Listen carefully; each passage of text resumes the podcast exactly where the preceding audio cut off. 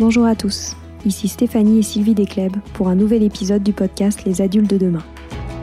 Les adultes de demain, c'est un échange autour de l'éducation et la parentalité entre d'un côté une mère, Sylvie, entrepreneuse depuis plus de 30 ans dans l'éducation, directrice d'école Montessori, créatrice d'un organisme de formation et auteur dans l'éducation, et sa fille, c'est moi, Stéphanie.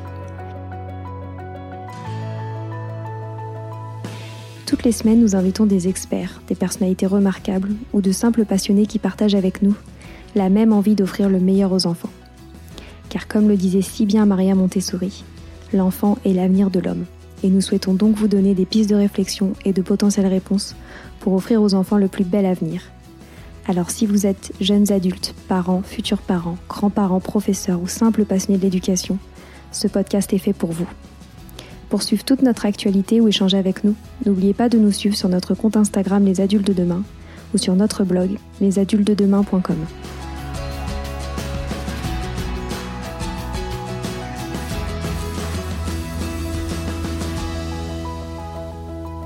Aujourd'hui, on démarre une nouvelle série de podcasts un peu particulière.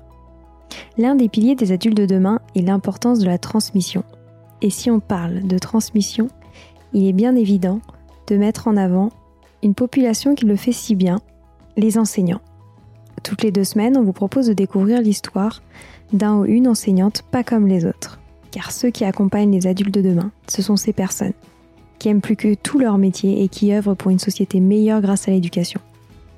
Pour ce premier épisode de la série, on a interviewé Audrey du blog et compte Instagram Étoile et Crayon Gris. À entendre l'enthousiasme, la passion et la créativité d'Audrey, vous découvrirez comment son métier est devenu une vocation, son approche de l'enseignement et surtout ses anecdotes d'enfants qui font de son quotidien un véritable enchantement.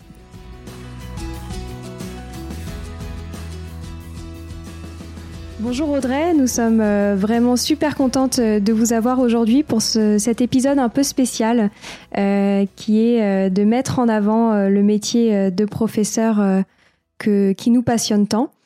Euh, donc j'ai envie de, démarrer cette, euh, cette conversation pour, euh, où vous nous expliquez, pour que vous nous expliquiez pardon, un petit peu plus votre histoire et notamment celle autour de Étoile et Crayon parce que on vous a rencontré grâce à Instagram et grâce à votre compte Instagram. Donc on aimerait bien en savoir un petit peu plus sur cette histoire.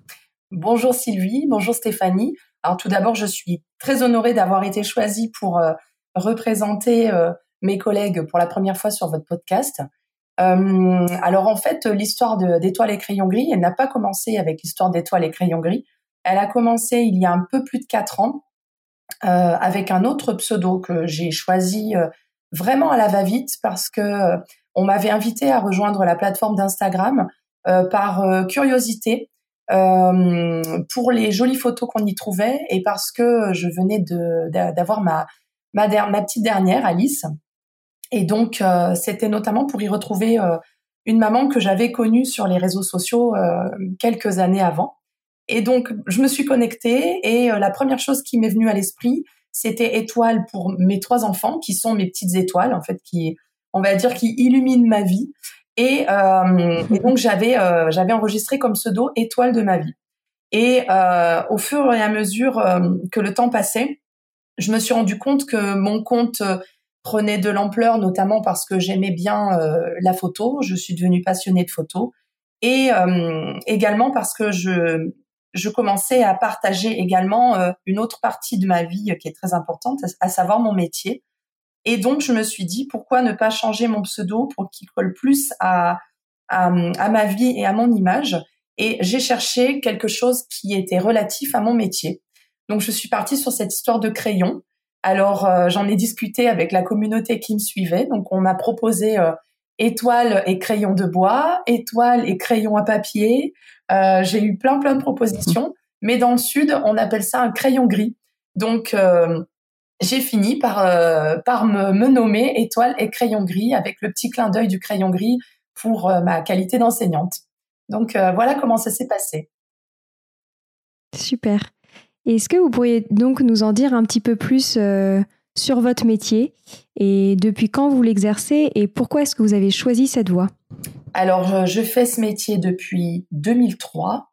Euh, et pourquoi je l'ai choisi? Alors, euh, depuis que je suis toute petite, je rabâchais à mes parents que plus grande, je ferais maîtresse ou princesse. Donc ça, ça a toujours fait rire tout le monde parce que bon, princesse, euh, râpé, hein, même si j'ai souvent dit que j'étais la princesse du coup de mes enfants et de mon mari. Mais c'est vrai que depuis toute petite, j'ai toujours été fascinée par euh, par mes enseignantes. Bon, moi, j'ai été une élève plutôt très scolaire et j'ai toujours adoré mes années d'école et notamment les années maternelles élémentaires. Donc, ben, j'avais des étoiles plein les yeux quand je regardais mes maîtresses et c'est un métier qui m'a toujours plu. Donc c'est naturellement que je me suis dirigée vers euh, ce dernier quand j'étais un peu plus grande. Et, euh, que pendant le, à la et qu'à la fin du collège j'ai décidé de m'orienter vers cette voie-là.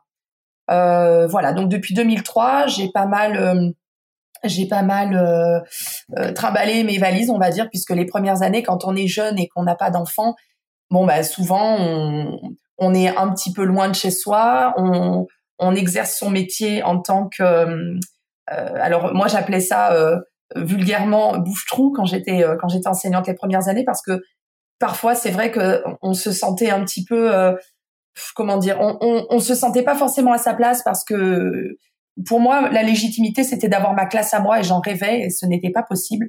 Mais avec le recul je me dis que les premières années euh, pendant lesquelles j'ai exercé mon métier m'ont vraiment permis de me former de savoir euh, ce qui me plaisait euh, parce qu'il y a toujours des niveaux qu'on aime plus que d'autres, et, euh, et de me faire une idée sur les écoles qui m'entouraient. Donc, euh, on va dire pendant les 13 premières années, bah, j'ai fait ça. J'ai exercé ma profession avec des cartons, des mi-temps, sur tous les niveaux. Euh, j'ai eu des CPCM2, j'ai eu des classes de maternelle, j'ai eu des simples niveaux.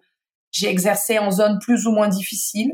Voilà, j'ai tout fait. Et depuis trois ans, je me suis posée en triple niveau maternel dans une école dans laquelle je me sens extrêmement bien. Et, euh, et ça fait trois ans que mon enseignement a pris un, euh, je ne dirais pas un virage à 180 degrés parce que j'ai toujours été euh, intéressée par les nouvelles pédagogies, mais ça fait vraiment trois ans que c'est encore plus différent pour moi et que vraiment je je suis très axée sur les, les nouvelles pédagogies. Voilà. Hmm. super intéressant. Et j'ai lu notamment sur sur votre blog vous racontez toute l'histoire euh, de votre choix de devenir maîtresse et toutes les émotions par lesquelles euh, vous êtes passée, euh, notamment lors de l'affectation de votre classe où vous souhaitiez initialement enseigner pour les plus grandes classes. Est-ce que vous pourriez nous en dire un petit peu plus? Alors en fait, initialement, non, ce que j'aimais, c'était les petits. Parce que mes premiers postes, c'était avec des tout petits, justement, c'était avec des petites sections de maternelle. Euh, c'est un poste que j'avais eu en tant que euh, en tant que ce qu'on appelle brigade, c'est-à-dire remplaçant euh, pour un pour une longue durée. Donc c'était pour remplacer une personne qui était en congé maternité. Et j'étais très jeune et quand je suis arrivée sur ce poste, les parents d'élèves m'ont regardé un peu de travers en disant "Ouh là là, mais celle-là, elle est super jeune. Qu'est-ce qu'elle vient faire là avec nos petits sur un poste où elles sont en doublon, avec une maîtresse qui avait toute sa légitimité puisqu'elle avait quasiment la cinquantaine, donc elle était elle avait de la bouteille, on va dire. Donc euh, j'ai eu du, du, mal à faire ma place pendant les premiers mois. Et puis ensuite, les parents ont vu que j'avais un, un, relationnel euh, bah, qui était chouette avec leurs enfants et que bah, qu'à côté de ça, je travaillais. Donc euh, j'ai pris confiance en moi. Mais les premiers temps, c'est vrai que ce, ce n'était pas facile. Et les premières années, j'ai eu pas mal de, de, de coups au cœur parce que j'ai toujours espéré avoir des petits, des maternelles, et c'était impossible pour moi puisque c'est vrai que la maternelle, c'est très, très demandé par les enseignants. Donc, euh, il faut bien se mettre en tête que le plus souvent, on, attend 20 ans, 25 ans pour avoir son poste en maternelle. Euh, du coup, bah, je me suis tournée vers l'élémentaire, par défaut, on va dire, puisque moi, j'aspirais à, enseigner aux plus petits. Et je me suis rendu compte que bah, l'élémentaire, c'était super chouette aussi. Donc, j'ai pris beaucoup de plaisir à, enseigner au CP, au CE1, au CE2 j'avais toujours des niveaux qui me déplaisaient, c'était euh, les CM1, CM2, euh, parce que je j'avais cette image de maîtresse maternante et donc je me disais qu'avec les plus grands, ce n'était pas compatible. Et finalement, euh, on m'a envoyé en CM1 et puis en CM2 et puis en CPCM2 et j'ai appris à connaître aussi ce que c'était qu'enseigner aux plus grands. Je les ai découverts avec leur humour et je me suis rendu compte que le côté maternant y était toujours pour certains parce que ça reste quand même un petit cocon l'école. Donc ça m'a plu également. Et j'ai commencé à me dire bon ben faute d'avoir eu les maternelles, finalement, pourquoi pas les plus grands, ça me plaît. Allez, lançons-nous dans dans le cycle 3. Et c'est à ce moment-là que j'ai fait mon mouvement donc pour la 13e année d'enseignement et que ben par le plus grand des hasards, j'ai atterri en maternelle triple niveau. Vous avez, vous avez de la chance parce que c'est rare les triples niveaux euh, dans le, dans le système alors, euh, oui, traditionnel. C'est effectivement. Alors ça commence à se démocratiser quand même. Hein. Euh, oui, oui, oui, c'est vrai. Il y a encore trois ans, c'était plutôt rare. Et pour pour être tout à fait honnête, quand j'ai appelé l'école pour annoncer que j'avais eu le poste et qu'on m'a on m'a dit voilà, bah, tu seras en triple niveau maternel, petit, moyen, grand. j'ai eu un j'ai eu un gros moment de panique. je les ai fait répéter au téléphone. Je leur ai dit, pardon, euh, petit moment dans la même classe. Oui, oui. Et puis maintenant, j'en ris avec mes collègues parce que à l'époque, quand je me suis présentée à l'école, on m'a dit voilà, il y a deux classes de maternelle qui sont euh, dans le groupe scolaire, donc euh, bon, bah, c'est, on fonctionne comme ça, petit, moyen, grand. On m'a laissé m'y faire pendant pendant un mois ou deux. Je me sentais en rodage. Et puis, au bout d'un mois ou deux, ma collègue est venue me dire alors, tu penses quoi de ce triple niveau? Et je lui ai dit, euh, je ne reviendrai plus jamais en arrière. Et elle m'a dit, bon, bah, maintenant, je peux te le dire. En vrai, tu avais le droit de choisir parce que avant toi, on fonctionnait en petit, moyen, moyen, grand. On a eu fonctionné aussi en petit et moyen, grand. Mais euh, l'année avant ta venue, on a testé le triple niveau et on a tellement aimé que on voulait vraiment rester sur ce fonctionnement-là. Donc, euh, au début, on t'a fait croire que tu n'avais pas le choix, alors qu'en fait, ce n'était pas vrai. Et puis, bah, du coup, elles m'ont converti et c'est resté comme ça. Voilà. Mais les premiers instants ont été euh, très compliqués et les premiers mois ont été très perturbants pour moi parce que je me sentais en dessous de tout.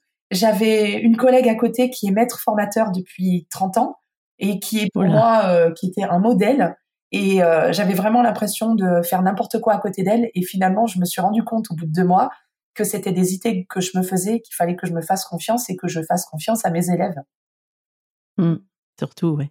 Voilà. Et qu'est-ce que vous appréciez dans cette approche euh, triple niveau? Euh, Ce que j'aime, c'est euh, l'impression de travailler avec, je, dirais presque en famille. Je ne sais pas si vous voyez ce que je veux dire. Déjà, maintenant, ma classe, j'ai l'impression que c'est une deuxième maison.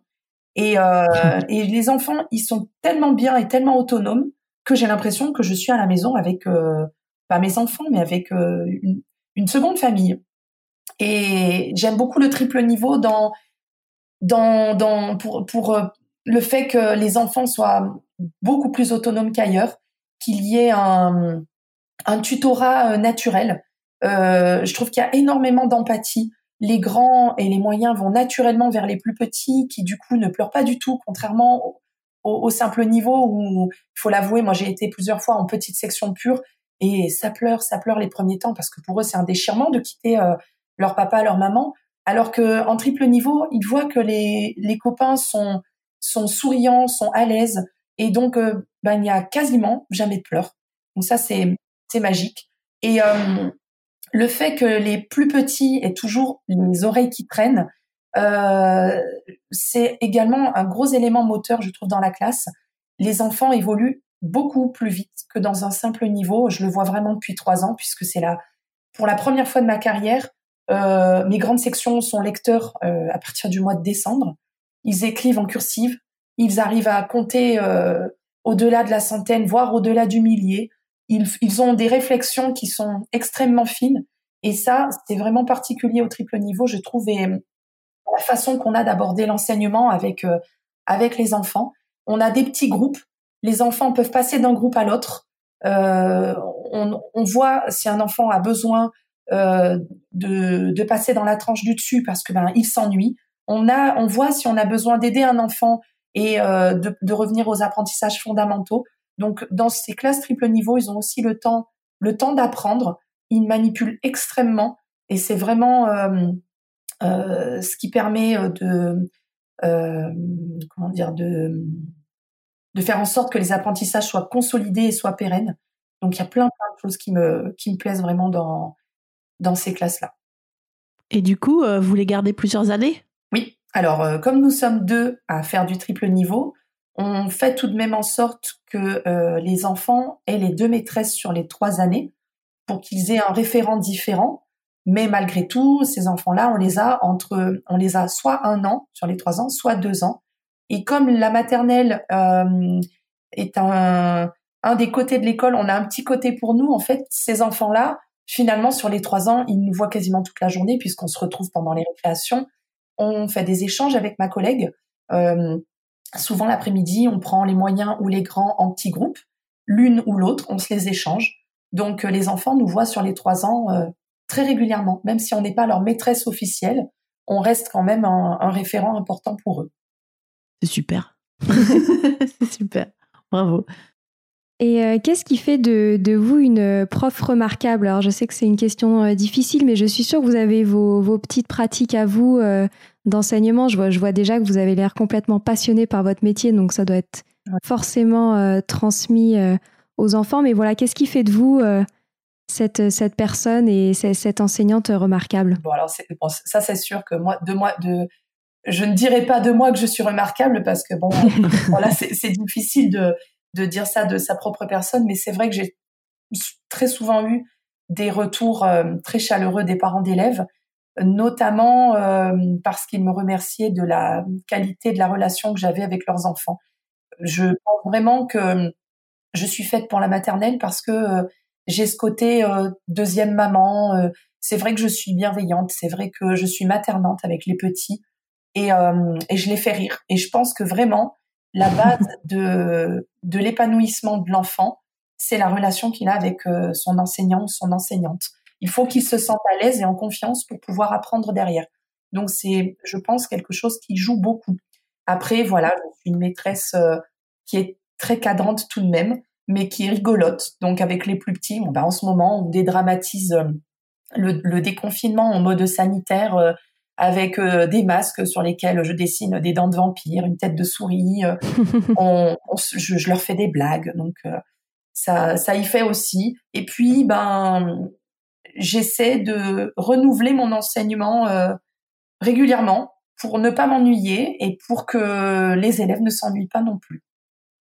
Super. Et vous avez dit notamment vous intéresser aux nouvelles pédagogies. Euh, vous savez que forcément, ça, nous intéresse, euh, nous, euh, ayant toujours baigné dans la pédagogie Montessori. Donc, est-ce que vous pourriez nous en dire un petit peu plus là-dessus? Alors, en réalité, je me suis rendu compte que, avant de m'y intéresser, je le pratiquais un peu naturellement dans mes classes, même si c'était des, des classes dans lesquelles l'enseignement était traditionnel. Donc, je le faisais sans le savoir. Et puis, en devenant maman, je me suis de plus en plus intéressée à ces nouvelles pédagogies.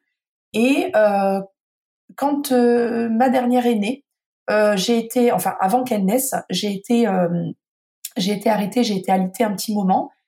donc je me suis acheté des livres, j'ai regardé des émissions sur la pédagogie, sur l'enseignement. j'ai acheté donc des ouvrages sur Maria Montessori et son et son enseignement. ma belle-sœur à l'époque, qui était aussi dans dans ce dans ce mouvement-là, m'a offert des, hum, des stages. Euh, donc, euh, j'ai effectué des petits stages euh, Montessori euh, avec, donc à l'époque, mon bébé. Et puis, j'ai également acheté le livre de Céline Alvarez. J'ai assisté à des conférences et j'ai j'ai pu regarder les des vidéos sur la pédagogie freinée et j'ai également assisté à des séances de cinéma euh, sur euh, qui alors je me rappelle plus du titre du film je crois que c'était être, euh, être, et avoir non ah oui oui oui être et avoir oui oui. le film le film sur cet enseignant qui justement pratique la pédagogie Montessori. Et quand je l'ai regardé je, je, suis restée bouche bée et je me disais mais comment il peut rester assis à regarder ses élèves et ne, ne, pas intervenir et comment les élèves arrivent à, à un tel niveau? Et donc ben j'ai approfondi toutes ces lectures, euh, j'ai regardé euh, avec euh, plus de précision tous ces films et c'est là que j'ai commencé justement à, à mettre ça en place dans ma classe. Super. J'avais envie de vous demander, qu'est-ce que vous trouvez difficile dans votre métier? Je sais que vous véhiculez de, de, vraies valeurs de bienveillance, d'optimisme, et on le voit bien dans vos propos, c'est un vrai métier passion et vous renseignez même au-delà de votre temps de travail sur sur les spécificités de ce métier, mais est-ce qu'il y a des choses que vous trouvez difficiles tout de même? Oui, quand même, il y a des choses qui sont extrêmement difficiles, notamment la, pression qui est de plus en plus pesante sur les épaules des, des, enseignants et directeurs. Je trouve que le côté administratif et logistique devient vraiment très pesant, alors que euh, c'est vrai que le côté pédagogique, ça devrait prendre 99% du temps, mais pour le moment, c'est c'est compliqué et, ça ne fonctionne pas comme ça. Donc ce côté administratif, je le trouve très lourd. Euh, ensuite, euh, parfois, le relationnel avec les parents est aussi très compliqué. Alors ça devient de plus en plus compliqué, je trouve, euh, avec ces histoires de vigipirate, puisque maintenant, ils n'ont même plus le droit de mettre les pieds dans l'école. Donc, il faut trouver des alternatives pour communiquer. Et quand on ne peut pas communiquer, c'est très frustrant pour les parents. Et je trouve que du coup, la communication avec les, avec les enseignants est biaisée. Donc, euh, j'essaie, moi, j'essaie vraiment de faire en sorte de continuer à communiquer avec les parents, hein, par mail, par téléphone, euh, avec le bloc de classe. Euh, en allant, euh, ben, en, discutant avec eux euh, au portail ou à l'extérieur de l'école. Donc ça, c'est aussi un côté qui est difficile. Après, il y a encore une autre chose, c'est que on a des enfants qui sont très très différents selon les écoles au sein d'une même classe. Donc il faut vraiment être euh, complètement polyvalent et, et se transformer en, en, pieuvre pour adapter son enseignement à tous nos petits élèves. Donc ça, c'est un, travail extrêmement compliqué et, et épuisant, il faut le dire. Et puis, euh, et puis, et puis, euh, je voulais dire une dernière chose, je ne sais plus. Ah oui, et puis, euh, bah, ce qui est aussi difficile, c'est que quand on est un enseignant passionné, comme beaucoup, beaucoup le sont, on a beaucoup de mal à rentrer chez soi, à fermer la porte et à dire c'est bon, ma journée est terminée. Souvent, on le dit en rigolant, mais on dort école, on se douche école, on mange école. quand on quand on, on, on, trie à la maison, on retrouve un bout de carton et on est déjà en train d'imaginer ce qu'on va faire avec. On récupère tous les rouleaux de papier toilette et les bouchons parce qu'on sait qu'on va en faire des ateliers autonomes. Donc, euh, ça, il y a eu des nuits où je me suis réveillée en pensant à, ce que j'allais écrire dans mon cahier journal pour la, semaine d'après. Donc, c'est très compliqué de débrancher. C'est vraiment un métier dans lequel on ne peut pas se dire c'est bon, ma journée est finie, je ferme la porte, j'oublie tout. Et puis, bien évidemment, je, je, je passe outre le fait que euh, en dehors de l'aspect pédagogique, on a des élèves qui nous font nous dire je peux pas débrancher non plus. Quand on rentre chez soi, il y a des situations familiales aussi qui nous font nous dire euh, je, ne peux pas me mettre un voile devant les yeux. Donc il y a plein de choses qui font que c'est un métier dans lequel on est impliqué à 3000% et, euh, et pour lequel on, ne peut pas euh, débrancher quand on, on rentre chez soi. Quoi. Vous parliez justement euh, des enfants dans vos classes où vous avez des enfants très différents les uns des autres. Est-ce que vous pensez pas aussi qu'il y a un, petit souci, quoi? Moi, je le vois dans ma classe, hein, euh, de formation, parce que parfois, on ne sait pas, quoi. On ne sait pas forcément s'occuper d'un enfant à besoin spécifique. On n'a pas appris, quoi.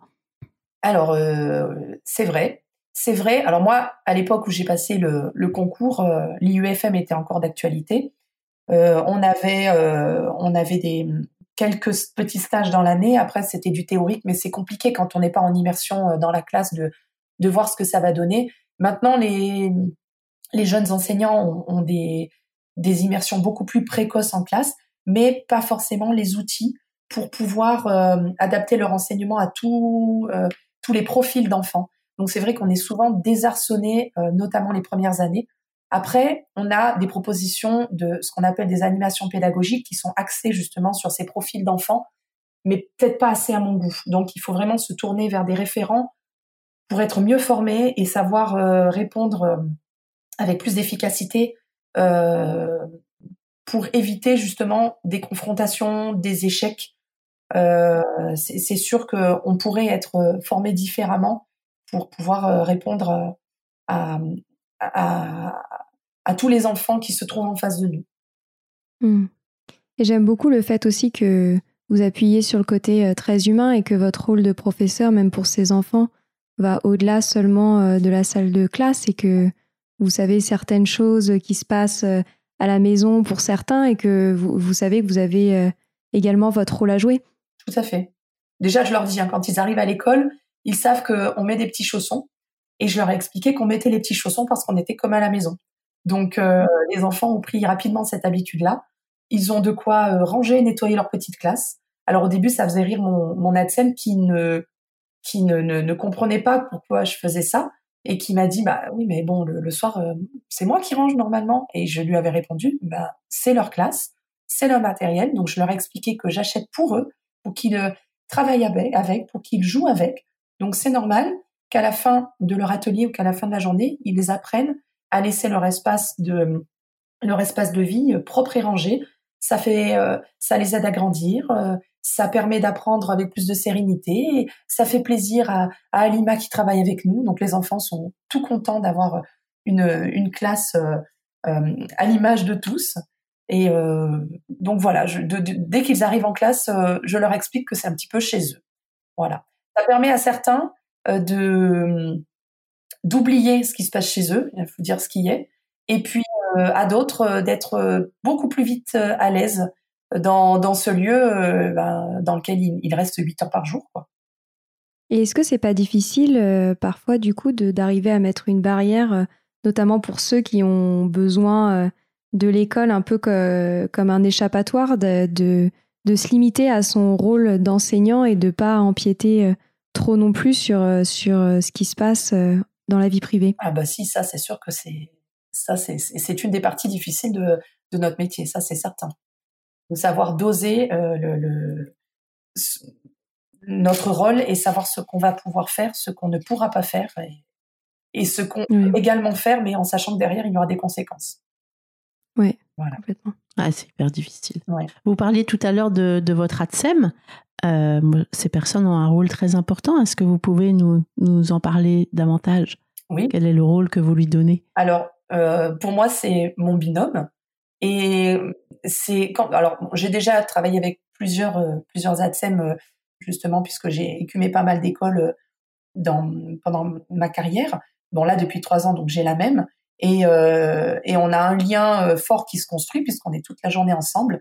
Et quand je suis arrivée dans l'école et que j'ai commencé à lui expliquer ce que j'avais envie de mettre en place, elle m'a dit qu'elle n'était pas habituée à ça, mais ça lui a fait extrêmement plaisir de voir que son rôle se transformait et que je lui donnais euh, des tâches qui étaient euh, super euh, gratifiantes euh, parce que son rôle avec les enfants euh, est devenu d'autant plus intéressant et d'autant plus important et ne se limitait plus à l'aspect cantine, passage aux toilettes, enfin tout ce qui est logistique avec les tout petits. Et puis j'ai discuté avec donc la seconde ADSEM de, de, de, de la classe avec qui je m'entends très bien aussi. Et dans les premiers jours de mon arrivée, je ne sais plus ce qu'on était en train de dire et je lui ai dit bah oui parce que j'ai expliqué aux collègues que comme nous sommes tous collègues et elle m'a coupé, elle m'a dit tu nous appelles des collègues? Mais je lui ai dit bah, bah oui on travaille ensemble toute la journée. Elle m'a dit mais tu ne peux pas savoir comme ça me fait plaisir de, dire que tu me considères comme une collègue et qu'il n'y a pas de hiérarchie entre nous. Et je lui ai dit bah non, pour moi on travaille tous ensemble, donc il y a n'y a aucune hiérarchie. Donc euh, voilà, je m'entends très bien avec les, les ADSEM parce que ben j'estime que ce sont des collègues et que chacun euh, participe euh, au bon déroulement de la journée de nos petits bouts et, euh, et que pour bien travailler ensemble, il faut qu'on crée un lien justement euh, entre adultes. quoi. Mmh. Et comment vous gérez votre double casquette maman et professeur? Parce que on le voit sur votre compte Instagram, votre rôle maman est aussi un rôle super important pour vous. Donc, comment arrivez-vous à gérer ça, sachant qu'on se rend bien compte que vous vous donnez à fond pour, pour ces deux rôles-là? Oui, effectivement. Bah, parfois, parfois c'est vrai que quand je rentre chez moi, je suis fatiguée et j'ai un petit peu moins de patience avec mes enfants parce que j'ai passé toute la journée avec mes élèves. Mais ça, je pense que de toute façon, tous les enseignants le, le, vivent aussi, hein, parce qu'on est, à, on est à 100% avec une classe de, de 22, 25 ou 30, et quand on rentre chez soi, c'est, c'est compliqué d'avoir la même patience avec ses enfants. Euh, je pense desquels on, a, on attend aussi beaucoup quand on est enseignant. Donc ça, c'est aussi euh, quelque chose qu'il faut souligner. Donc c'est pas facile d'avoir cette double casquette, mais après ça a aussi ses avantages parce que, ben, par exemple là, pendant la période qui vient de se terminer, j'avais clairement un avantage par rapport aux autres parents, c'était celui d'avoir la pédagogie pour enseigner à mes enfants à la maison. Donc euh, parfois c'est bien, parfois c'est plus difficile. Euh, après j'ai également testé cette année le fait d'avoir son propre enfant dans ma classe, chose que j'ai rêvé de faire avec mes deux aînés, mes garçons, que je n'ai pas pu faire et qui m'a beaucoup frustrée quand j'étais jeune enseignante, parce que j'étais obligée de les déposer dans une école et de partir dans une autre. Et cette année, j'ai pu réaliser mon rêve, on va dire, avec ma dernière. Sauf que je me suis rendu compte que la relation fusionnelle que j'avais avec ma petite dernière n'était finalement pas un, un avantage à la voir ensuite dans ma classe parce qu'elle-même, elle a eu beaucoup de mal à faire la différence entre la maman et la maîtresse. Donc euh, ça, pour un enfant, je pense que c'est aussi extrêmement difficile à vivre euh, parce que c'est vraiment euh, inhérent à la sensibilité de l'enfant en question. C'est, ça fait vraiment partie du caractère de, de, l'enfant et du coup, certains peuvent le faire avec leurs parents et d'autres pas. Et donc, la, conclusion que j'en ai tirée avec la mienne, c'est que l'année prochaine, elle ira chez une autre maîtresse parce que euh, je me dois en tant que maîtresse d'accorder autant de temps à mes autres élèves et elle euh, n'avait pas encore compris que que, c'est un métier pour moi aussi quoi. Donc elle restera à côté de moi mais pas dans ma classe. Mais j'ai testé, j'ai voulu le faire. moi j'ai eu j'ai eu mes enfants dans ma classe, j'en avais même trois à un moment euh, mais je pense que comme ils m'avaient toujours vu dans ce rôle-là, c'était plus facile pour eux en fait. Oui. Peut-être que votre fille, c'est parce que tout d'un coup, elle a découvert que que sa maman qui était à elle, il euh, fallait qu'elle la partage avec d'autres. Tout à fait. Et nous, nous c'était plus facile parce qu'ils m'ont tout le temps vu avec des enfants et tout ça, et donc ils ont grandi là-dedans. Je pense que c'est pour ça que c'est plus facile. Ah oui, non, elle, ça a été la découverte. Clairement, ça a été la découverte. Après, euh, je pense vraiment qu'avec mes aînés, ça, ça se serait beaucoup mieux passé. Donc, euh, je, l'ai senti parce que j'ai eu l'occasion de remplacer dans les classes euh, dans lesquelles mes enfants, euh, mes garçons étaient, et j'ai, vu que l'attitude n'était pas du tout la même. Donc, euh, c'est aussi dû à ça. Mais c'est vrai que pour la plus petite, son entrée à l'école, ça a été la découverte, et, ça a été la découverte du métier de sa maman. C'est vrai. Est-ce que vous auriez une anecdote à nous partager sur un moment particulièrement fort que vous avez vécu dans votre vie de d'enseignante? Alors euh, oui, effectivement, j'en ai un. Alors quand euh, quand mon aîné avait euh, un an, hum, j'ai repris le travail et donc j'étais dans une dans une classe de CM1 CM2, non pardon CE2 CM1, CE2 CM1, dans laquelle il y avait un petit garçon qui était qui était à mes yeux un enfant précoce et qui était vraiment un, écorché vif. C'était le, le fils d'une collègue enseignante qui euh, qui était désespéré parce que c'était très très compliqué la gestion des émotions avec son avec son fiston. Et en classe, euh, les débuts ont été également un petit peu compliqués avec moi.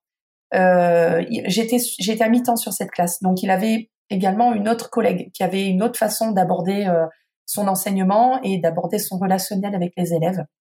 Donc euh, moi, j'avais toujours ce côté un petit peu maternant et l'affect jouait beaucoup avec certains et notamment avec ce, avec ce petit garçon. Et j'ai réussi à l'amadouer par euh, justement euh, le, relationnel. Et finalement, l'année s'est bien déroulée. Euh, il a commencé à accepter le travail et puis bah forcément hein, j'ai j'ai individualisé l'enseignement donc il a fini par faire tout à fait autre chose par rapport à ses petits copains. Mais il y avait toujours cette barrière en fait c'était un petit garçon qu'on pouvait pas euh, physiquement approché. En fait, autant euh, je pouvais euh, toucher l'épaule du petit copain pour lui faire une blague, autant celui-là, c'était vraiment très difficile de le faire sourire. C'était très difficile de l'approcher. Et donc, il y avait toujours cette retenue. Et en fin d'année, quand j'ai quitté mes élèves, tout le monde m'a dit au revoir. j'ai eu des, des enfants qui m'ont pris dans leurs bras, j'ai eu des bouquets. Bon, c'est toujours euh, le petit pincement au cœur de fin d'année. Et cet enfant m'a dit euh, au revoir maîtresse. Et, je lui ai dit au revoir. Et puis euh, tout le monde est sorti et je l'ai vu. Il a, il, n'est pas sorti directement comme les autres. Il a ralenti le pas. Et quand tout le monde est parti, qu'il s'est retrouvé tout seul dans le couloir, il s'est retourné et il s'est jeté dans mes bras. Et euh, oh là là. ça fait pleurer. ça donne des frissons encore. C'était il y a 11 ans. Et ça, je n'oublierai jamais. Donc, euh, c'est beau. Donc voilà, je me suis dit, j'ai tout gagné euh, cette année, c'est, j'ai tout gagné avec lui, quoi. Donc voilà. Je pense que c'est ça qui est vraiment magique dans ce métier-là. Ah oui, oui. Ouais, ouais. C'est la, la récompense, c'est les enfants, quoi. Ouais. Voilà. C'est beau. Super. Et est-ce que vous avez des, des rêves futurs quant à, à, votre métier, des choses que vous avez envie de réaliser dans le futur? Honnêtement, à ce stade de ma carrière, euh, j'en ai pas énormément. J'ai l'impression que vraiment je suis, euh, j'ai trouvé, euh, j'ai trouvé ce que je voulais faire et j'ai trouvé ma façon d'enseigner. Après, bien évidemment, hein, si si je peux avoir encore plus de, de super matériel, je ne dirais pas non. mais mais au niveau du poste, je n'ai pas l'envie d'évoluer. pour le moment, je suis bien en maternelle. J'ai envie de rester en triple niveau et de d'approfondir cette connaissance du triple niveau euh, c'est euh, la seule chose qui m'intéresse pour le moment. Euh, devenir maître formateur, on me l'a proposé. pour le moment, ça ne ça ne m'intéresse pas. Je préfère être dans ma classe. Peut-être qu'un jour je changerai d'avis. Mais la seule chose qui me qui que, que qui est dans mes projets actuellement, c'est c'est de me perfectionner dans ce type d'enseignement et dans ces pédagogies nouvelles parce que c'est vraiment très intéressant et très porteur et j'en vois vraiment les bénéfices depuis trois ans. Donc c'est la seule chose que j'ai pour l'instant euh, en vue. Mmh. Super. Et euh, j'ai envie de vous demander aussi, est-ce qu'il y a des choses euh, que vous aimeriez changer dans le, dans, le, modèle actuel si vous aviez une baguette magique? Est-ce qu'il y, est qu'il y, a des choses que, que vous changiez? Donc vous avez parlé de, de la partie administrative. Est-ce qu'il y a autre chose? Bah, Outre cette partie, si on pouvait avoir dans toutes les écoles des classes avec des effectifs bien moindres, ça serait magique. Parce que forcément, ben, quand on enseigne à une classe euh, de 15 ou quand on enseigne devant une classe de 30, euh, le temps accordé à chacun euh, n'est pas le même, malgré tous nos efforts. Donc ça, c'est la première chose.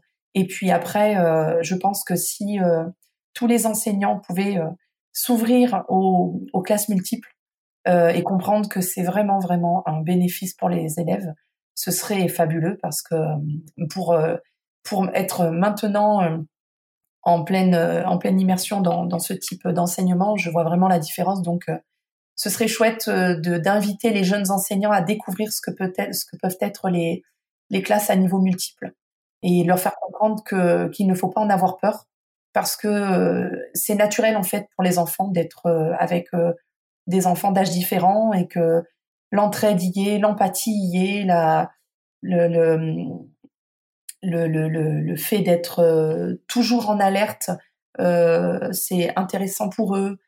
Euh, le fait de pouvoir adapter son enseignement, du coup, d'avoir une grande marge de manœuvre et de pouvoir différencier son enseignement par rapport à chaque élève, bah, c'est beaucoup plus intéressant à faire dans une classe multiniveau.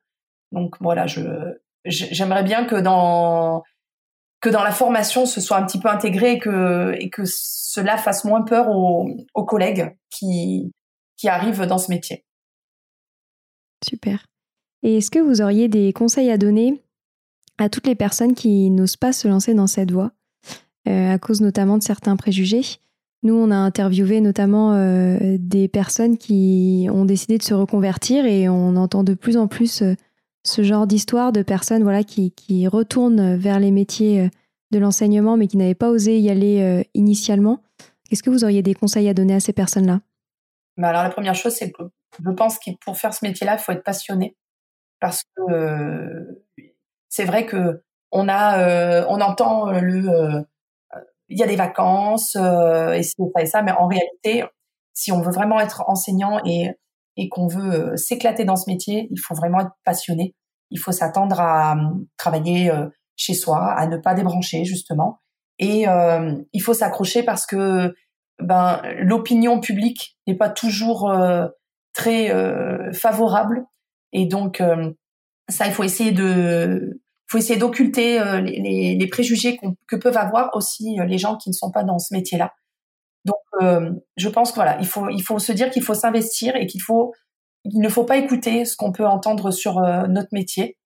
Euh, il, ne faut rien lâcher parce que le concours, je pense, est toujours aussi difficile qu'à l'époque où moi je l'ai passé. Et euh, il faut s'accrocher quelques années parce que quand on se lance dans ce métier-là, eh ben c'est vrai que en débutant, on n'a pas toujours le choix de la classe. donc on peut tomber sur des niveaux qui nous plaisent moins, on peut être loin de chez soi et se sentir complètement seul. Euh, donc il faut se faire un petit peu violence et se dire que les années qui suivront seront meilleures. Et puis surtout, il ne faut pas hésiter à demander conseil aux collègues qui nous entourent. Il faut toujours laisser la porte de sa classe ouverte pour travailler avec les autres et pas tout seul. Parce que l'émulation et l'entraide entre adultes aussi, c'est extrêmement important. C'est un gros moteur dans ce métier. Et moi, euh, je remercie euh, ma directrice et je remercie les collègues qui m'entourent parce que vraiment, je me sens, euh, je me suis sentie portée dès le début par une équipe. Et, et je pense que c'est extrêmement important au niveau motivation. Donc mmh. voilà. Super. Et ben merci beaucoup pour ces propos qui ont été complètement passionnants et qui donnent vraiment envie de, faire ce métier et qui prouvent que c'est un véritable métier passion. On partagera bien sûr le lien de, votre compte Instagram et de, votre blog parce que c'est une petite mine d'or. Donc je suis sûre que tous nos auditeurs adoreront découvrir cela. Donc merci mille fois Audrey pour ce moment de partage. Merci beaucoup. m'avoir permis de, partager ma passion et mon métier. Je suis très honorée d'avoir été la première à pouvoir le faire. Super. Voilà, c'est fini pour aujourd'hui. On espère que cet épisode vous a plu. Avant de se quitter, on a quand même besoin de vous. Si après avoir écouté cet exposé, vous ressortez avec plein d'idées pour apporter le meilleur aux enfants, n'oubliez pas de nous laisser 5 étoiles et un petit commentaire sur Apple Podcast, sur iTunes ou toute autre plateforme d'écoute de podcast. Cela nous aidera à mieux ressortir et surtout à nous motiver pour continuer cette aventure ensemble. Si vous avez des suggestions, des idées de thèmes, des questions à poser, n'hésitez pas à nous contacter sur les réseaux sociaux, Instagram ou LinkedIn, en tapant les adultes de demain. Nous serions ravis d'échanger avec vous. Si vous souhaitez en savoir davantage sur Sylvie, je vous invite vraiment à aller voir son blog sylvidescleb.com ou à la suivre sur Instagram en allant sur son profil sylvidesc, D-E-S-C, Montessori. Enfin, si vous souhaitez en savoir plus sur le calendrier des prochaines formations Montessori, rendez-vous sur www.apprendre-montessori.fr. On a hâte de vous retrouver vite et à très bientôt sur les adultes de demain.